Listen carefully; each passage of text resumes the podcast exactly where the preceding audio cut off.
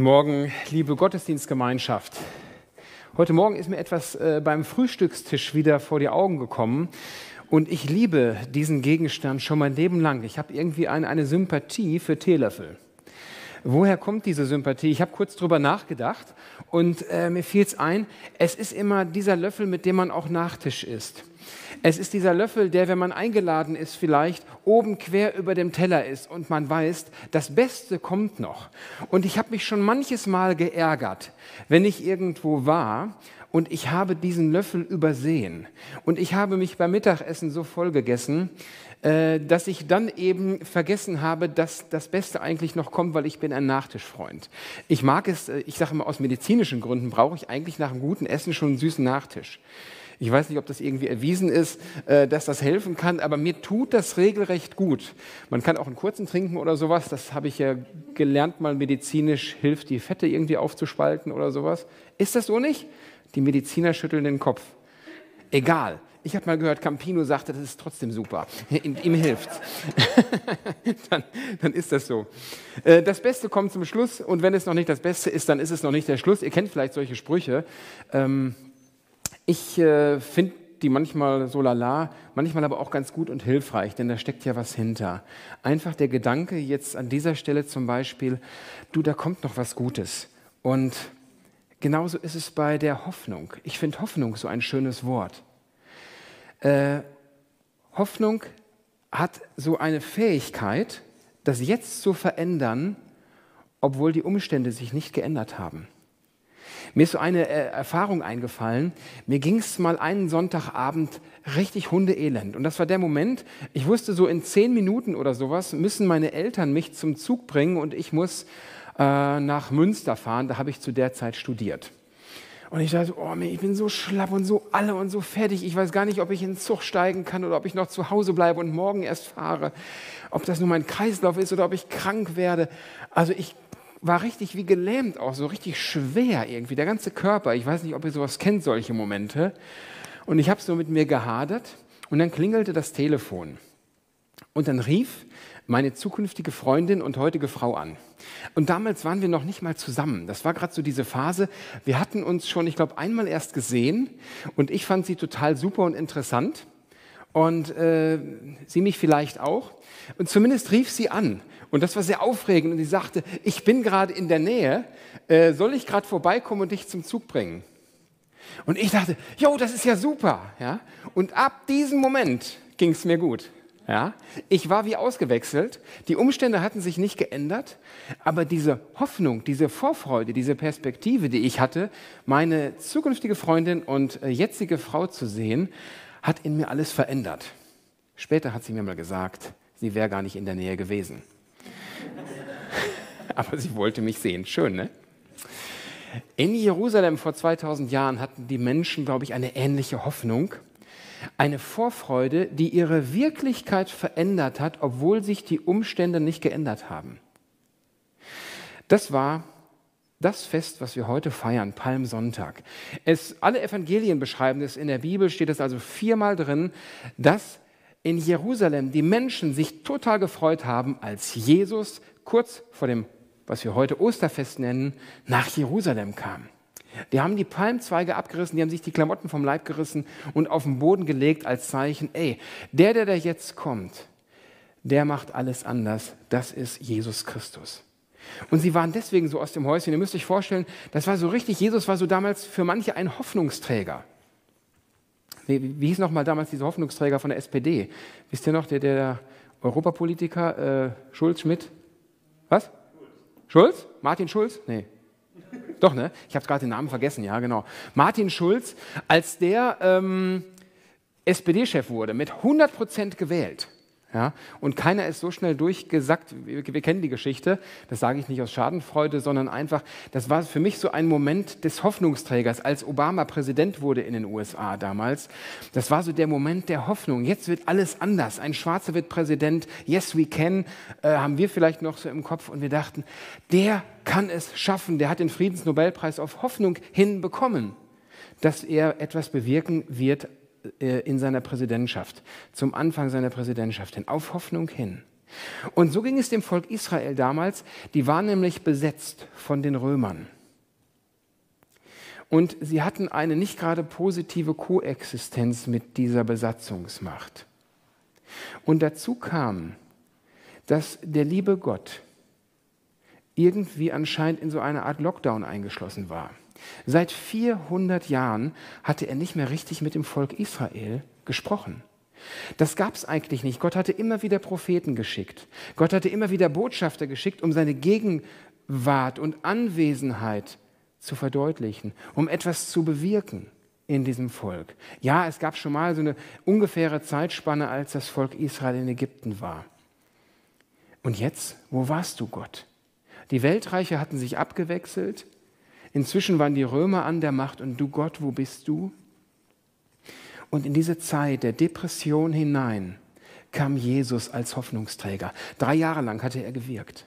Drei Jahre lang Wunder gemacht, vom Reich Gottes gesprochen, von einer anbrechenden, neuen, wunderbaren, positiven Herrschaft Gottes, wo alles gut wird. Und jetzt kam er nach, nach Jerusalem. Dieser Jesus. Wow, endlich kommt der Held, der Hoffnungsträger.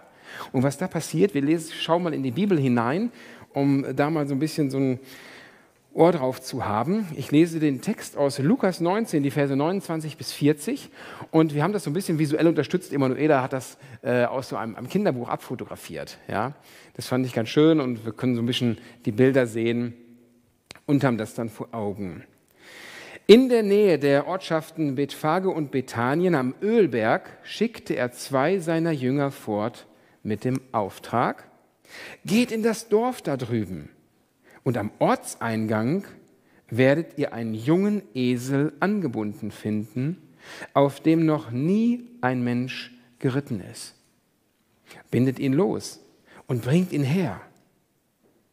Und wenn euch jemand fragt, warum bindet ihr den Esel los, dann antwortet, der Herr braucht ihn.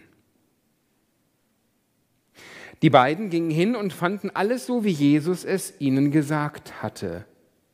Als sie den Esel losbanden, fragte der Besitzer, warum bindet ihr den Esel los? Der Herr braucht ihn, antworteten sie und brachten ihn zu Jesus. Sie legten ihre Kleider über das Tier und ließen Jesus aufsteigen. Während er einherritt, bereiteten die anderen Jünger ihre Kleider als Teppich auf die Straße. Als Jesus dann an die Stelle kam, wo der Weg den Ölberg hinunterführt nach Jerusalem, da brach die ganze Menge der Jünger, die Männer und Frauen, in lautem Jubel aus. Sie priesen Gott für all die Wunder, die sie miterlebt hatten. Sie riefen, Heil dem König, der im Auftrag des Herrn kommt. Gott hat Frieden bereitet im Himmel, ihm in der Höhe gehört alle Ehre. Ein paar Pharisäer riefen aus der Menge, Lehrer, bring doch deine Jünger zur Vernunft. Jesus antwortete und sagte, ich sag euch, wenn sie schweigen, dann werden die Steine anfangen zu schreien. Soweit das Wort Gottes, der Bibeltext heute Morgen aus Lukas 19, die Verse 29 bis 40. Hoffnung hat die Fähigkeit, das Hier und Jetzt zu verändern, obwohl die Umstände sich noch nicht geändert haben. Jerusalem. Jesus ritt auf einem Esel ein. Eigentlich eine bizarre Situation. Also Ihr kennt vielleicht einen Esel und da sitzt einer drauf. Also auf dem Pferd, okay, das ist ja ganz heroisch, aber auf dem Esel? Die Hoffnung für das Volk Israel und für uns kommt auf einem Esel dahergeritten. Kein Wunder, dass wir uns manchmal so komisch vorkommen, habe ich gedacht. Wir Christen, dass andere sagen, guck mal, wer reitet denn da auf dem Esel ein? Der Messias ist das, sagen wir. Wer bitte? Ja, der Erlöser. Wer bitte? Fragen vielleicht manche. Jesus kommt Und vielleicht waren manche sich noch unsicher, aber viele hatten die Hoffnung, dass dieser Jesus, der Versprochene, Erlöser und Retter ist, den Gott im ganzen Alten Testament immer wieder angekündigt hat, von Anfang der Bibel an, hat Gott dem Volk Israel versprochen, da wird irgendwann einer kommen. Und der wird euch erlösen, der wird euch befreien, der wird die Herrschaft nehmen, der wird euch Hoffnung geben. Und auf diesen Erlöser, auf diesen Messias, auf diesen Jesus hat das Volk Israel Jahrtausende schon gewartet. Und jetzt war die Frage da, ist er das? Und manche waren überzeugt, er ist es. Das war ein ganz besonderer Moment in der Geschichte für viele Israeliten. Das ist so, weiß nicht, auf was du so hoffst oder schon jahrelang hoffst. Und dann kommt der Moment, wo es scheint, jawohl, das wird jetzt greifbar, das wird eine neue Erfahrung werden. Endlich wird die Hoffnung, die wir haben, konkrete Erfahrung. Aber leider, und wir kennen die Geschichte, wie es ein bisschen weitergeht, ein paar Tage später hat die Erfahrung die Hoffnung erschlagen. Denn Jesus wurde ein paar Tage später gekreuzigt. Er wurde umgebracht. Mensch, Jesus, du solltest doch die neue Herrschaft bringen, du solltest doch der neue König sein, du solltest doch die Machtverhältnisse neu irgendwie ordnen. Und jetzt ist er tot. Die Erfahrung hat die Hoffnung erschlagen. Die Israeliten hatten wohl falsche Erwartungen gehabt, was Jesus betraf und sein Handeln und wie er das machen würde.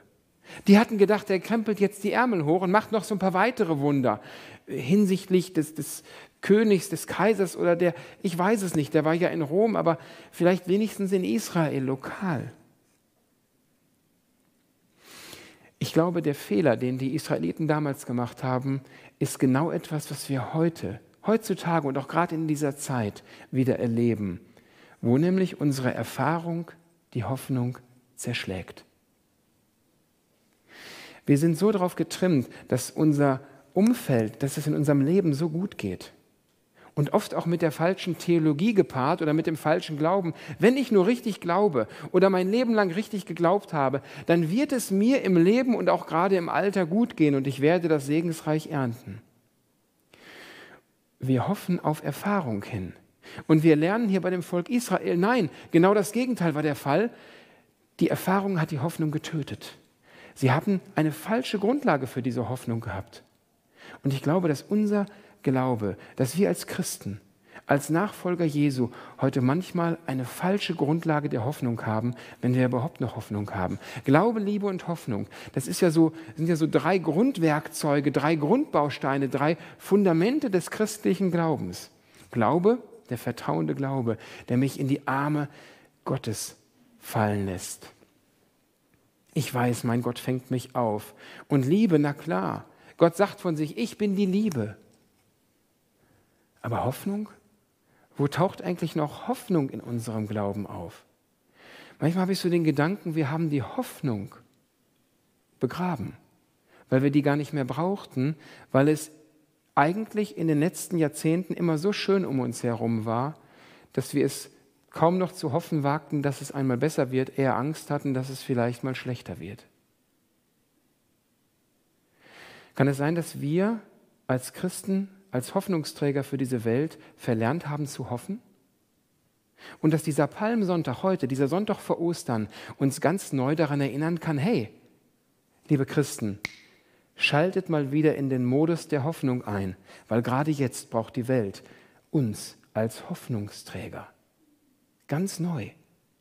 Und zwar mit einer Hoffnung, die nicht erschlagen wird von der Erfahrung, sondern die darüber hinausgeht.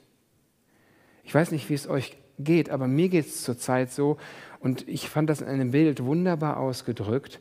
Kennt ihr das, wenn ihr Uno spielt und ihr habt nur noch die Uno-letzte Karte auf der Hand? Ja? Und die Reihe geht rum und ihr habt die Hoffnung, ju, ich werde gewinnen. Und genau vor dir der Typ knallt dir eine 4 Plus rein. Ja? Und du denkst im ersten Moment, okay, blöd gelaufen. Du guckst in die Runde und denkst, naja, die anderen haben auch noch so vier bis fünf Karten auf der Hand, das könnte noch gut gehen. Und dann, dann kommt es zum zweiten Moment, wo du rufst, Uno letzte Karte. Und du denkst, jetzt aber, es kann doch nicht sein, dass dir wieder einer reinhaut. Und dann passiert es wieder, dass dir einer eine 4 plus reinhaut und du musst wieder vier Karten ziehen, kurz vor Spielende. Und du nimmst es mürrisch hin und denkst beim dritten Mal, als du rufst, ohne letzte Karte, jetzt aber, jetzt aber. Und dann kommt wieder einer mit einer 2 plus. Das zermürbt. Und manche Kinder, vielleicht auch Erwachsene, aber gerade Kinder schmeißen dann irgendwann mal alles hin und sagen, ich ärgere mich einfach. Gibt ja Mensch, ärger dich nicht, dieses Spiel auch. Nicht? Äh, äh, was äh, gibt, glaube ich, kaum ein Kind, das nicht mal wutentbrannter das Brett hochgeschmissen hat und auf weggerannt ist oder sowas.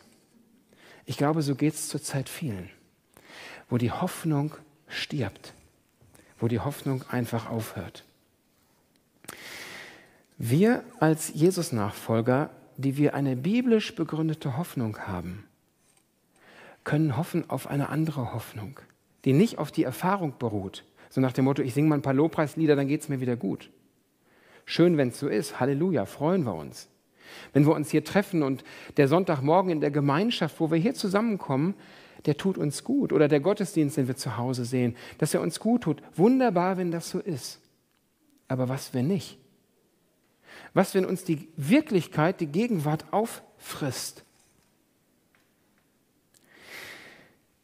In Hebräer 11 wird über Mose geschrieben, er hielt sich an den, den er nicht sah, als sähe er ihn. Gemeint ist damit Gott. Gott hielt sich an Gott, den er nicht sah, aber als sähe er ihn. Oder in Römer 4, Vers 18 wird über Abraham gesagt, und da heißt es eigentlich wörtlich, er hat geglaubt auf Hoffnung wieder aller Hoffnung hin. Abraham hat geglaubt auf Hoffnung hin, entgegen aller Hoffnung. In Römer 8, Vers 24 heißt es weiter, denn zur Hoffnung sind wir gerettet worden. Liebe Gottesdienstgemeinschaft, wenn wir in die Bibel schauen, dann merken wir, dass die Hoffnung ein ganz existenzieller, elementarer Modus unseres Glaubens ist, der nicht verankert ist in unserer Erfahrungswelt. Also toll, wenn der Glaube Erfahrung macht.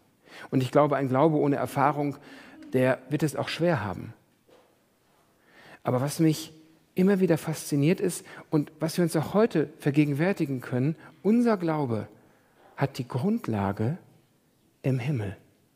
Und wir brauchen, dass sich für uns immer wieder der Himmel öffnet, damit wir eine Hoffnung bekommen, die in der Ewigkeit verankert ist und uns allen Widerwärtigkeiten zum Trotz hier im Diesseits leben, glauben und feiern lässt, fröhlich sein lässt, leben lässt, auch wenn die Umstände einfach nur zum Heulen sind. Wir erleben das bei den ersten Christen, die solch eine gegenwärtige Hoffnung hatten, die im Himmel bei Jesus Christus in dem Reich Gottes gegründet war, was man nicht so sehen konnte und was trotzdem Auswirkungen auf ihr Leben hatte. Wirkliche Hoffnung von Christen macht nämlich nicht diesseits flüchtig, oder todessüchtig, so nach dem Motto, ach ja, wenn wir erst alle gestorben wären, nicht, oder wenn der Jesus erst da wäre, dann wird ja alles besser. Nein, christlich begründete Hoffnung macht lebenstüchtig. Das war immer so, dass Christen die Ärmel hochgekrempelt haben und gesagt haben, weil ich weiß, am Ende wird alles gut, weil ich diese Hoffnung habe auf das, was noch kommt. Das Beste kommt noch.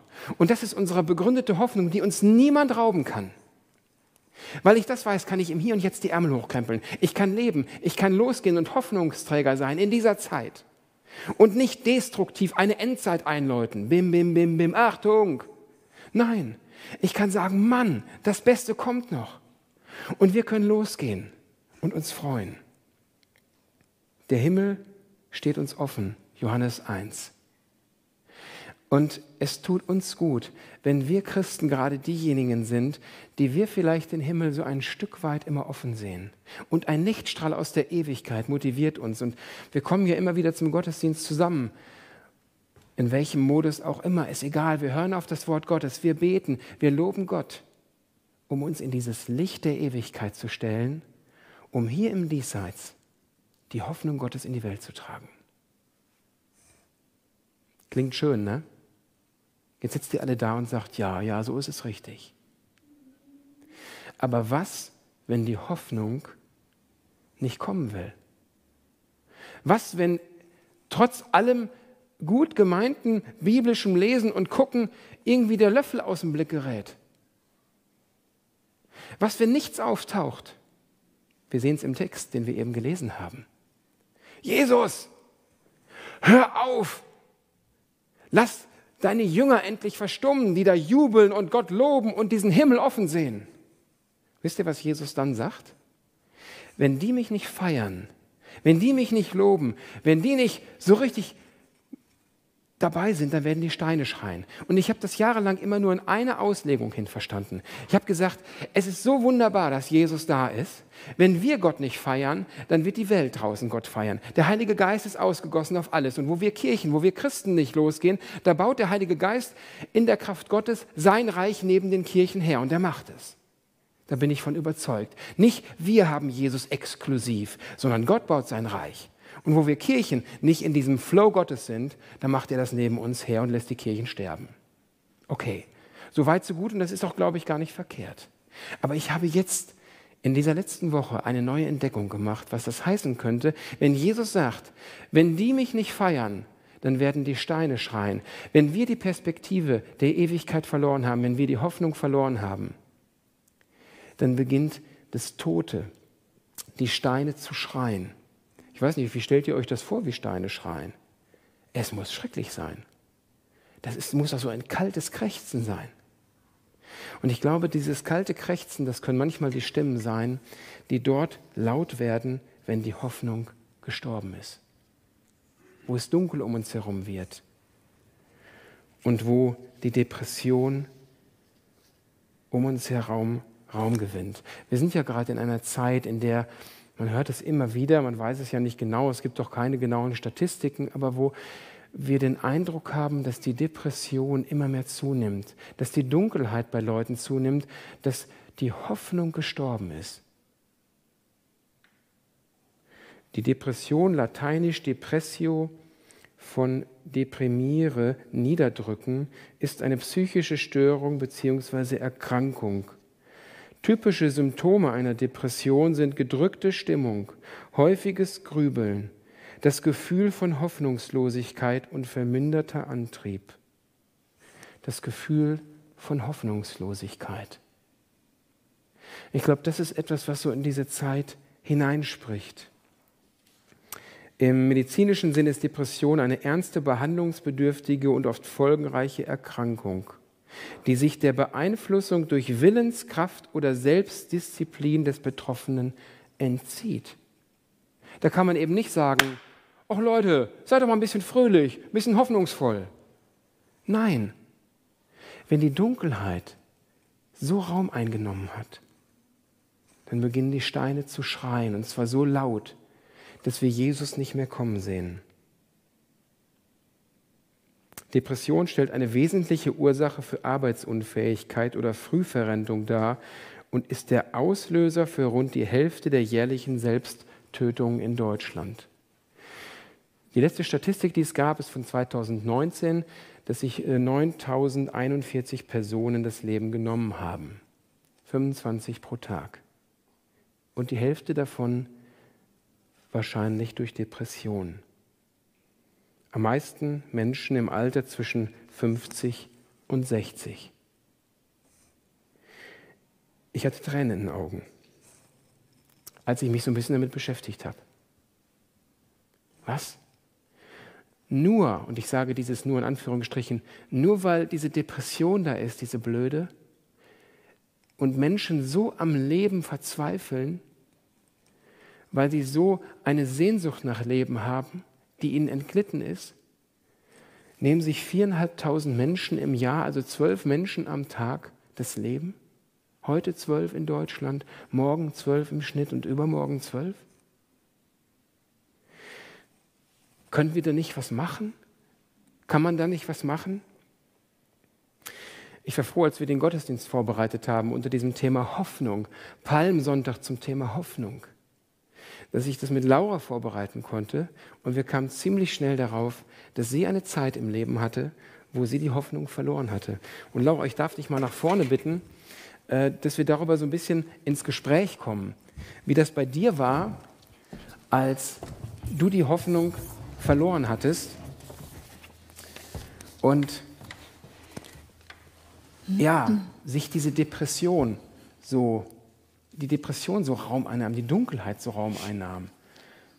Willst du mal kurz sagen oder schildern, wie das bei dir so war oder anfing oder was du noch so weißt? Mhm. Weil du hast mir auch gesagt, boah, vieles vergisst man dann. Ja, jetzt genau. ein paar Jahre her. Ja, ähm, ja ich habe nochmal zurück ähm, mich erinnert, jedenfalls versucht.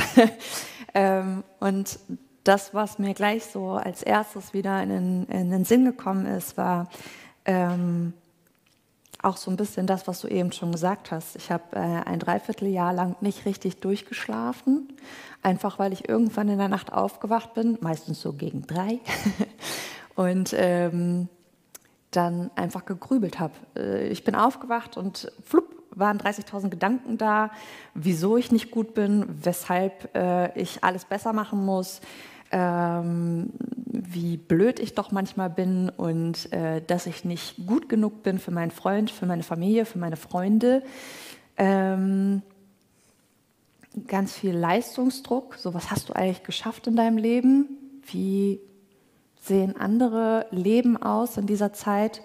Und ähm, in deinem Alter, du bist jetzt schon fast 30, was hast du eigentlich? Du hast weder Mann noch Familie, noch ein Haus, noch ein abbezahltes Auto.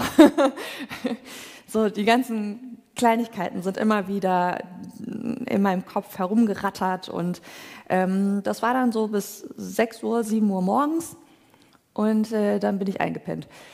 Zum Glück. Ähm, das war so eins der Dinge, die echt sehr mürbend war.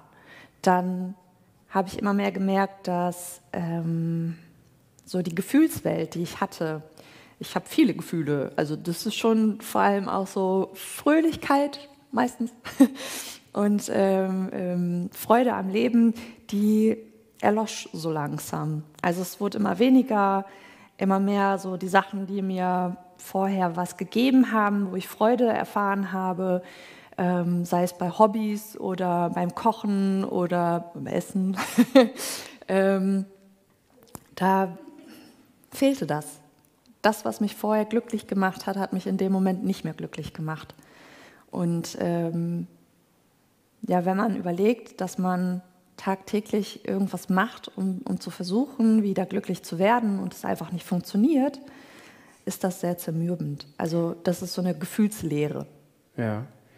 Jetzt war das bei dir ja so, du hattest jetzt nicht mal eine, kurze Zeit, ein bisschen mal nicht geschlafen oder äh, mal so depressive hm. Verstimmungen, äh, sondern bei dir war es ja wirklich eine diagnostizierte, später dann mhm. Depression. Mhm. Und du bist auch in die Klinik gekommen. Mhm. Äh, jetzt würde mich mal interessieren, wann gab es den Punkt bei dir, wo du gesagt hast, also das ist jetzt nicht mehr nur schlecht drauf sein, so nach dem Motto, und äh, weil irgendwas mir nicht gefällt, sondern das ist wirklich ja, ich sag nochmal mehr krankhaft oder wie, wie würde, würde, man das ausdrücken? Mhm. Oder wie hast du das so wahrgenommen? Oder wann war der Punkt, wo das so klar war? Ähm, lange Zeit habe ich es nicht wahrgenommen. Will man ja auch nicht. Da hat man ja keinen Bock drauf. Ne? Also man will ja normal sein, wie jeder andere auch. Ähm, also habe ich es lange Zeit verdrängt.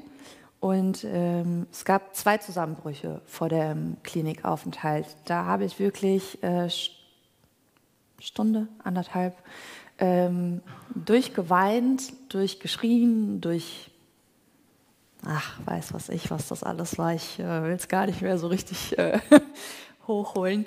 Ähm, das war ein Gefühlschaos, Gefühlseinsturz und das war so der Moment, wo ich dachte, was läuft hier eigentlich gerade? Also das war komisch. Als dann das zweite Mal kam, war schon so, okay, ähm, ich muss jetzt mal Mama anrufen. So, der Moment, wo ich dachte, okay, alleine komme ich hier gerade nicht mehr raus. Ich brauche Hilfe. Okay, hast du selbst gemerkt und dann hat deine Mutter dich da so ein bisschen hin, hingeschoben. Ja, ich habe erst noch ziemlich lange diskutiert und geheult und dann hat Mama irgendwann gesagt, so Laura, es ist jetzt vielleicht der Zeitpunkt, dass du auch in die Klinik gehst.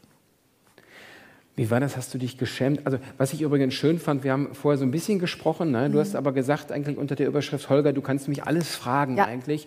Äh, ich rede jetzt gern darüber, weil es gibt so viele Menschen, die so depressive Verstimmungen haben, bis hin zu Depressionen auch, aber das entweder nicht wissen oder auch gerade in christlichen Gemeinden. Das sind ja manchmal so Biotope dafür, äh, dass Dinge unterdrückt werden, weil äh, wir so ein bisschen happy-clappy drauf sein müssen, zumindest denken. Wir hören an Palmsonntag, lass uns alle ein bisschen wedeln und fröhlich sein mit Palmzweigeln.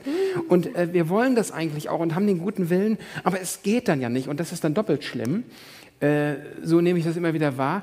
Und deshalb äh, würde ich sagen, leiden Christen nicht mehr drunter, aber ich glaube, das Gefühl muss ja schlimmer sein. Und du warst ja irgendwie auch schon so ein bisschen mit Gott unterwegs, aber dann kam ja irgendwie diese Situation, mhm. ist das dann schämt man sich dann doppelt oder, oder wie ging es dir da so oder vor anderen? Hast du das ein bisschen geheim gehalten? Ich habe das total geheim gehalten. Es hat ja keiner gemerkt. Also ich war schwerst depressiv, ähm, wie es nach einer Di Diagnose hieß und ähm, es hat keiner mitbekommen. Also viele Freunde sind auch einfach aus allen Wolken gefallen, als ich das dann irgendwann doch erzählt hatte, weil man sich so geschämt hat, weil man ja normal sein wollte und ähm, wenn man das jetzt aus dem christlichen ähm, Background sieht, äh, klar habe ich gedacht, ähm, heißt das jetzt im Umkehrschluss so, du glaubst nicht richtig und äh, hast du vielleicht was, was Blödes gemacht und äh, dieses Gefühl von Gott bestraft mich gerade äh, ist dann dadurch noch mal ein bisschen höher geworden und größer und das war dann auch so der Moment, wo ich dachte, Alter, jetzt bleib erst mal weg. So, ich, warum muss mir das jetzt alles passieren? Warum, was habe ich falsch gemacht? Ja klar, ich habe Kacke gebaut im Leben, aber warum muss ich denn jetzt so bestraft werden dafür? Und äh, ich dachte, du bist ein liebender Gott und warum hilfst du mir nicht in meiner Not? Also eher sauer auf Gott. Wütend, total. Wütend, ja, ja. okay. Ich finde das mal wichtig. Äh, wir lesen das ja auch in der Bibel, die, wo, wo Leute wütend und sauer auf Gott sind. Nicht? Wie lange noch? Gott soll das jetzt so angehen? Und mhm. das, dieses Klagen, dieses Schreien auch aus der Verzweiflung überlesen wir so gerne, weil wir denken, es muss doch alles Friede, Freude, Eierkuchen sein. Und so langsam kommen wir dann merken, das ist aber nicht so, das ist nicht die Lebensrealität. Du bist in die Klinik gekommen, mhm. was hat dir eigentlich geholfen? Also wie, wie bist du jetzt da rausgekommen? Was waren so die Steps dann? Das war ja nicht mal so ein Gebet und alles ist gut oder so. Ha, schön wär's. äh, nee, das äh, ist ein langer Prozess und ich muss sagen, ich war schnell. also ähm, ich war fünf Wochen lang in der Klinik und äh, das ist eine sehr, sehr kurze Zeitspanne für all die, die sich damit nicht so gut auskennen. Ähm, das ist kein Regelfall. Normalerweise dauert das alles viel, viel länger. Ich habe einfach Glück gehabt.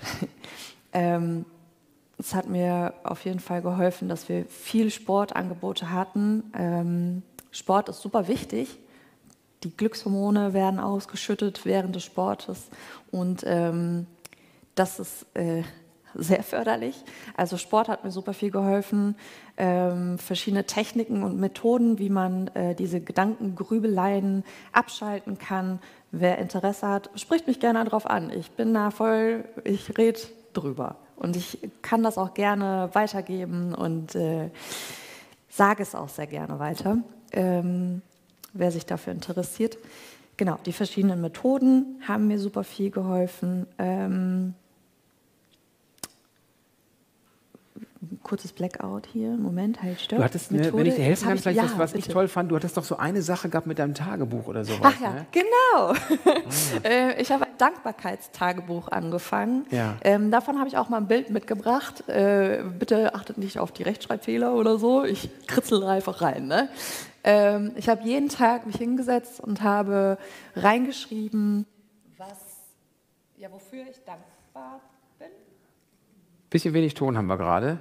Wir gucken mal, ob da irgendwie vielleicht der Stecker raus ist, weil gerade für die zu Hause, die hören dann gar nichts. Das ist immer schlecht. Nee, die können ja noch laut reden. Ah, bin ich wieder da? Hörst du dich wieder? Gut. Ah. Dann lagst du am Sender. Ähm, okay, Dankbarkeitstagebuch, ja. Genau, da habe ich jeden Tag präzise reingeschrieben, wofür ich dankbar bin. Das sieht jetzt viel aus, aber am Anfang natürlich eine Qual. Also wie willst du dankbar sein für das, was du nicht hast im Leben in dem Moment? Weil das ist ja das Gefühl, was sich gerade so bewegt. Ähm, und habe dann ganz platt mit Sachen angefangen wie, danke, dass ich atme, danke, dass ich heute gegessen habe, dass ich Essen hatte, so die Basic Steps sozusagen. Und irgendwann kam ich dann zu dem Punkt, dass ich auf dem Balkon gesessen habe und dachte, boah, das tut gerade richtig gut, die Sonne auf der Haut und die Vögel, die zwitschern und habe dann gemerkt, ah ja, sowas, also dafür bin ich ja auch richtig dankbar und habe dann damit angefangen, weiterzumachen, das aufzuschreiben in diese ganzen Dankbarkeitslisten. Ähm, und äh, heutzutage fällt mir das super einfach. Und das ist gleichzeitig immer wieder eine schöne Erinnerung zu sehen am Tag, okay, da und da war ich richtig dankbar für etwas, was eine super, ja, ein super Reminder ist, eine gute Erinnerung einfach, um zu sehen, es ist nicht alles sinnlos und ich habe voll viel im Leben. Das, was halt vorher so gefehlt hat. Ich habe so, du hörst so ein bisschen raus, es ist doch ein ganz schön langer Weg gewesen, immer so es Step by Step. Lange, also ja. es geht nicht auf einmal Schnipp, sondern es ist, man muss ein bisschen verhaltenstherapeutisch einüben. Ich mache jetzt mal hier, ich lerne mal ein neues Verhalten. Ich habe gerade so auf den Bibeltext gedacht, den wir eben gehört haben aus Lukas 19. Man muss erst mal, ich sag mal, Leben und Glauben lernen entgegen der schreienden Steine an, habe ich gedacht, äh, um wieder neue Stimmen auch in sich mhm. wahrnehmen zu können um mal bei dem Bibeltext jetzt auch zu bleiben, ja. weil das soll uns ja helfen, die als konkrete Erfahrung, was ist, wenn die, die Hoffnung so gestorben ist, dass es erstmal gar keinen Raum mehr einnimmt. Ja. Ähm, bist, Gedankenmuster ja? mussten neu geknüpft werden. Ja. Hm. Wie ist es jetzt? Ist alles Friede, Freude, Eierkuchen? Ja, klar, happy clappy. Nein. also ja, schon, schon. Ne? Also mir geht's gut, keine Sorge. Aber ähm, es ist ja, eine Arbeit, die ich ein Leben lang habe. Also diejenigen, die mit Depressionen schon zu kämpfen haben, wissen das. Ähm, es ist nicht irgendwie einmal eine Sache, wo du richtig runterfällst und danach bist du für immer geheilt. Ähm, das ist ein Prozess, der dich dein Leben lang begleitet und den du ein Leben lang auch ähm, ja, die Stirn bieten musst.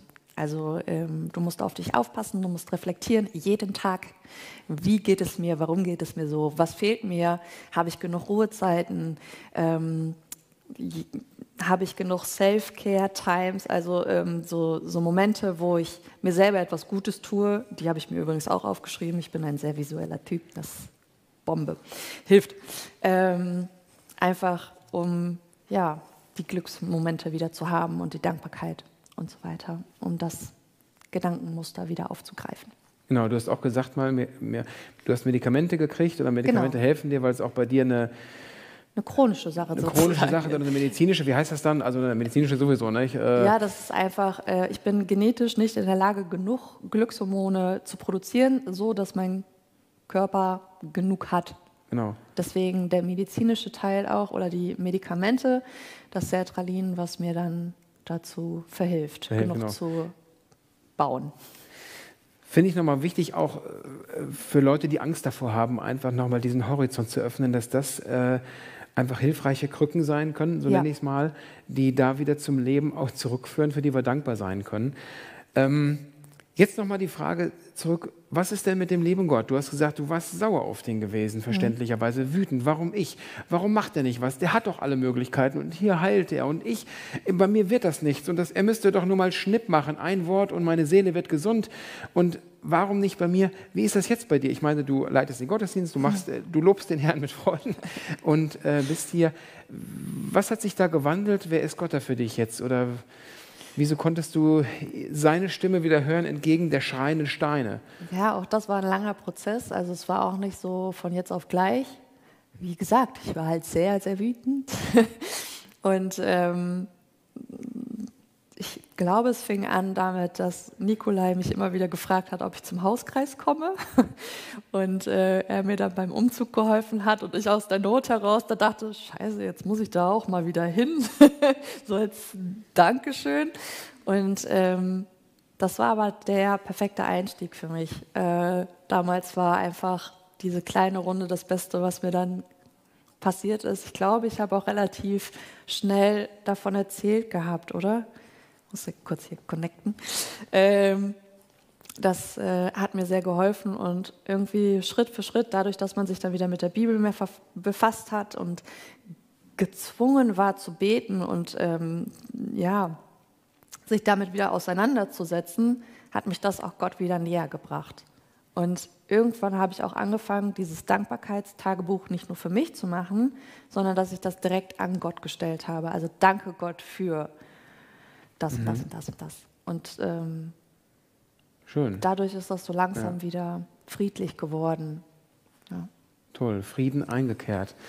Äh, Laura, ich habe gedacht, dass du hier bist, finde ich einen absoluten Hoffnungsmoment, äh, gerade für all diejenigen, die vielleicht gerade in depressiven Stimmungen versacken oder aber die äh, unter einer Depression leiden, zu, zu sehen, ey, es ist ein langer Weg und auch ein lebenslanger Prozess vielleicht und trotzdem gibt es Hoffnung und äh, wir, wir, ja, es gibt wirklich eine Möglichkeit, da rauszukommen und weiterzukommen. Ich habe gerade gedacht, ich fände es vielleicht schön, wie wäre es, wenn du als jemand, der diese Menschen noch mal mehr verstehen kann als ich vielleicht. Aber es ist ja so schwer. Man möchte ja manchmal, wenn man Menschen begegnet, die schütteln und sagen jetzt, nun guck doch mal und hör doch mal, es ist doch gar nicht so schlimm. Aber du weißt ja selbst, wie es ist, dass es eben nicht geht. Und wenn du für diese Menschen beten würdest, sie segnen würdest in ihrem trüben Tal, damit sie neue Hoffnung bekommen. Mhm. Und damit würden wir die Predigt dann auch abschließen mit diesem Gebet der Hoffnung für all diejenigen, die so existenziell darunter leiden, ob nun wirklich äh, medizinisch so schlimm, dass es gut wäre, dass sie Hilfe bekommen. Äh, wir haben auch immer das segnende Gebet hier in der Gemeinde, gleich nach dem Gottesdienst mit Carol und Steffi. Oh, wir haben es am Mittwochabend, 18 bis 19 Uhr ist genau. die Gemeinde immer offen, dass man kommen kann. Du hast ja auch gesagt, Gemeinschaft reden tut gut, drüber mhm. reden. Man kann sich an dich wenden. Wenn ihr Laura ja. nicht kennt, dann ruft mich an. Ich stelle gerne Vermittlung her. Und dann gibt es da sicherlich gute Möglichkeiten. Aber wenn du jetzt noch betest, gerade mit dem Fokus für diejenigen, die eine Not haben, ja, ich glaube, das wäre ein schöner Abschluss. Mhm. Vater, du siehst, dass so viele Menschen unter dieser Krankheit leiden, dass ähm, jeder dritte Mensch in Deutschland an Depressionen erkrankt ist. Und Du siehst diese Spirale abwärts, die Gedanken, die man sich selber irgendwie eingepflanzt hat, die aus dem heiteren Himmel kommen und dich einfach verfolgen in der Nacht, am Tag und egal in welcher Situation, dass du davon nicht wegkommst. Und ich bitte dich einfach, Herr, dass du diesen Menschen, die gerade das fühlen und diesen Prozess gerade durchmachen, dass du ihnen zur Seite stehst, dass du ihnen zeigst, dass du immer noch da bist, dass du niemanden verlassen hast, auch wenn man das glaubt in dem Moment. Und du siehst sie schreien und wüten vielleicht auch. Und ähm, ja, sprich einfach in dieser Wut und in diesen verzweifelten Momenten in die Person hinein, dass sie geliebt wird, dass sie genug ist, dass sie nicht irgendwelche Besonderheiten haben muss, dass sie gut ist, wie sie ist und einfach ja, sich Hilfe suchen muss und dass sie Stärke bekommt. Dass sie Stärke hat, sich Hilfe zu suchen, mit Menschen darüber zu reden und dass du machst, dass sie das alles gut übersteht, dass sie die Hoffnung wieder erlangen kann, dass sie versteht, was du alles Schönes für uns im Leben hast, wie dankbar wir sein können für die kleinen Dinge. Dass es nicht immer das dicke Auto oder das große Haus sein muss, sondern dass du einfach in Vögeln sprichst, in Blumen, in allen möglichen kleinen Momenten. Herr, ich bitte dich, dass du das alles wieder ja, der Person zeigen kannst, dass sie das erkennt und sieht und ja, die Liebe wiederfinden kann. Die Liebe, dass sie wieder glücklich werden kann, dass sie wieder das empfinden kann, dass sie glücklich ist. Herr, ich bitte dich, sei bei all diesen Menschen, die es so geht die das durchgemacht haben und die da weiterhin mit kämpfen müssen. Vater, sei du bei diesen Menschen und segne sie. Amen. Amen.